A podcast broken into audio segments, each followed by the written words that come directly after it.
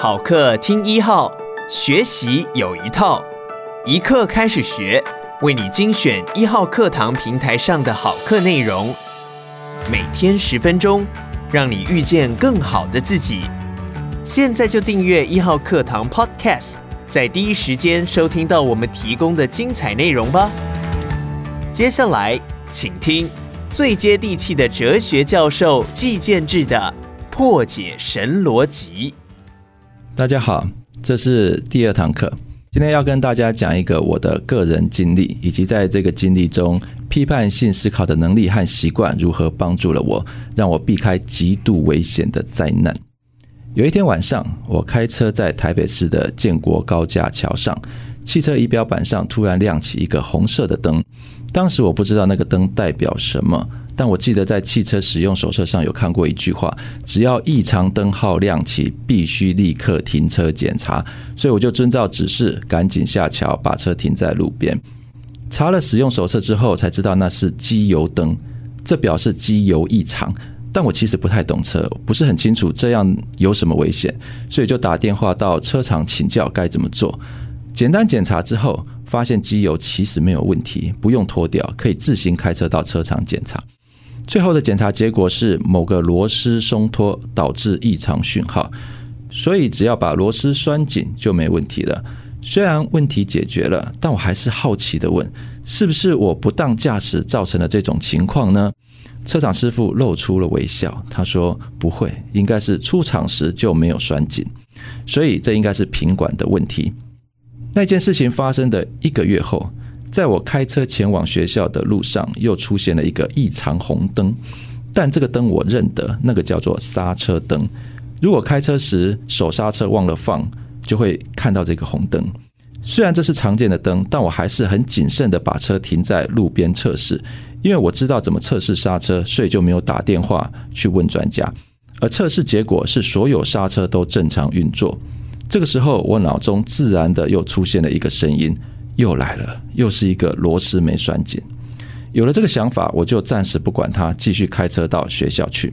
但是我长期训练的怀疑精神也同时在作用，所以有另一个声音不停地在耳边提醒我，这是以偏概全的错误推理。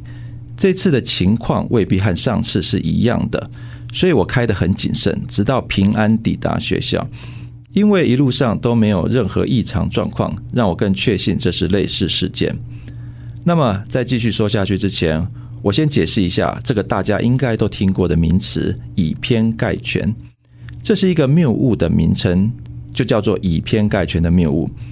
我在上一堂课讲过，所谓的谬误指的是似是而非的推理，而以偏概全自然也是一种推理。它的推理形态就如同字面意思一样。用少数个例去概括全体。举例来说，当你去花莲玩，遇见一个花莲人很有礼貌，就推理出所有花莲人都很有礼貌。这样的推理形态就叫做以偏概全的推理。或者用现在去推理未来也是，例如这几年运气很好，就推理出明年运气也很好。这个推理之所以也叫做以偏概全，是因为中间省略了一个推理步骤。它的推理形态是这几年运气好。所以未来运气都会好，那当然明年也会运气好了。这一个推理步骤就很明显的是以偏概全，从这几年运气好的少数个例推出未来全部都运气好，但因为这个步骤被省略没说出来，所以这种类型的以偏概全比较不容易被发现。当然，这两个例子只是用来说明何谓以偏概全的推理。说完这两个例子，大多数人。大概都觉得自己不会犯这种谬误，所以可能会产生一种错觉，觉得谬误只有思考有问题的笨蛋才会犯。但是事实上却不是这样。我们之所以不会犯这种谬误，那是因为我们很清楚知道结论是错的。我们知道不是所有花莲人都很有礼貌，也知道不会一直运气好。但是如果针对我们不了解的事物，或是容易接受的结论，就很容易以偏概全了。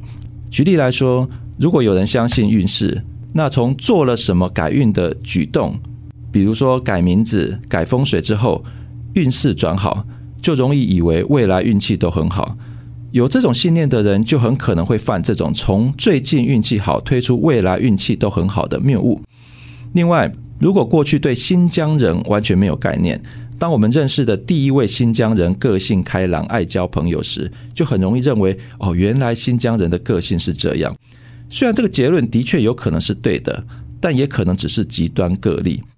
以我个人的例子来说，在我到美国水牛城留学的第一年夏天，当时虽然是八月，可是气候凉爽宜人，一点也不热，甚至有一天还降到摄氏十度的低温。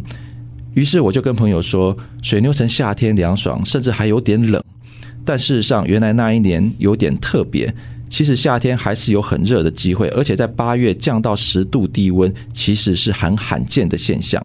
当我们面对不熟悉的事物时，很容易采用第一印象就做出以偏概全的推理，然后自然而然就觉得就是这样没错。当然，以偏概全的推理也有可能碰巧推出正确的结论。但无论结论是否碰巧说中，推理本身是不值得信赖的。如果可以训练出对这类推理形态的敏感神经，就可以在一看到的时候就有警觉，并且慎重思考它的可信度，也就不容易在无意间制造错误知识。那么回到一开始说的刹车异常讯号的例子，当时我依据上次机油灯异常讯号的经验。加上自我测试后都没有问题，就推测这次的刹车异常讯号也是一样，不是什么大问题，所以连电话询问专家这件事情都没有做。虽然我的谬误训练让我清楚知道这是一个以偏概全的推理，但内心很强的直觉认为没有问题，所以还是会缺乏危机意识。在学校上完课之后，我计划到市区买东西，需要上高速公路。虽然我觉得车子一定没有问题，到车厂检查很麻烦，根本没必要过度小心。但长期批判性思考训练所培养的那股怀疑心，不管怎样都挥之不去。最后，尽管心中一百个不愿意，我还是决定服从理性的呼唤，至少先到附近车厂检查一下，以防万一。为了怕等待时间无聊，我先回家拿本小说，所以多耽搁了几分钟的时间。就在重新开车上路时，车子一前进就发现刹车完全失灵。幸好才刚刚起步，一阵惊慌下，我还是把车子给停了下来。后来车厂师傅检查后解释说，是刹车油管漏油。当油量低于安全线时，警示灯就会亮，但继续开车是没问题的。不过，一旦刹车油漏光，刹车就无法作用了。算算漏油时间，如果我没有决定去车厂，就不会先回家。在那几分钟的时间，我就已经开上高速公路了。在高速公路上刹车失灵，后果会非常糟糕。所以，这个批判性思考习惯的怀疑心，让我避开了极度危险的处境。如果是很懂车的人，自然就不会犯这种以偏概全的谬误。因为两种异常灯号的检查方式是不一样的，但我缺乏汽车知识，就容易犯这个谬误。但幸好我至少知道这是一个谬误推理，没有轻率依据直觉就做出抉择，所以在遵循理性的情况下，避免可能的严重危险。如果当时没有做出那个决定，大概也就没有机会制作这个课程了。人生的变化真的是很难预料的。听到这里，大家应该已经具备了以偏概全谬误的知识了，但这并不表示你能够在日常生活中活用它。下面我准备一些例子，我们试着练习一下，这可以提升在日常生活中发现以偏概全的机会。但无论如何，这些都只是纸上谈兵。要让这种知识成为一种能力，一定要回到日常生活中去寻找，才能真正培养出批判性思考的能力。好，请在下面的几个练习题中试着找出以偏概全的主要特征，就是依据少数个例推论全部。想一下，在推理中依据了什么少数个例，又推理出什么样的全部呢？第一题，小明班上最近来了两个大陆交换生，而且这两个人都很爱在上课时发表意见，所以小明觉得大陆学生都很爱在上课时发表意见。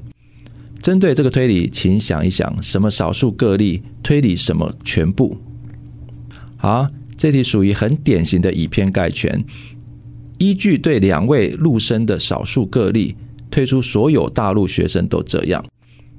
第二题，小明想改变生活习惯，所以尝试早起晨跑，连续三天跑完后都很想睡觉，精神不济，所以小明觉得自己不适合晨跑，于是决定不再晨跑了。好，请想一下，这个推理用了什么少数个例推理出什么样的全部呢？这一题比较难一点，因为以偏概全的“全”被隐藏起来了。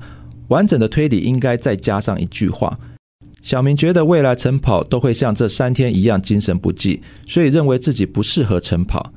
这个隐藏的部分就是以偏概全的推理。如果具备一些生物学常识，就会知道。晨跑完想睡觉只是短暂现象，久了就会形成另外一种习惯。但如果不具备这种知识，就很容易以偏概全地做出这样的推理。但如果自己可以发现这是以偏概全的推理，就不会轻易做出自己不适合晨跑的结论与放弃晨跑的抉择。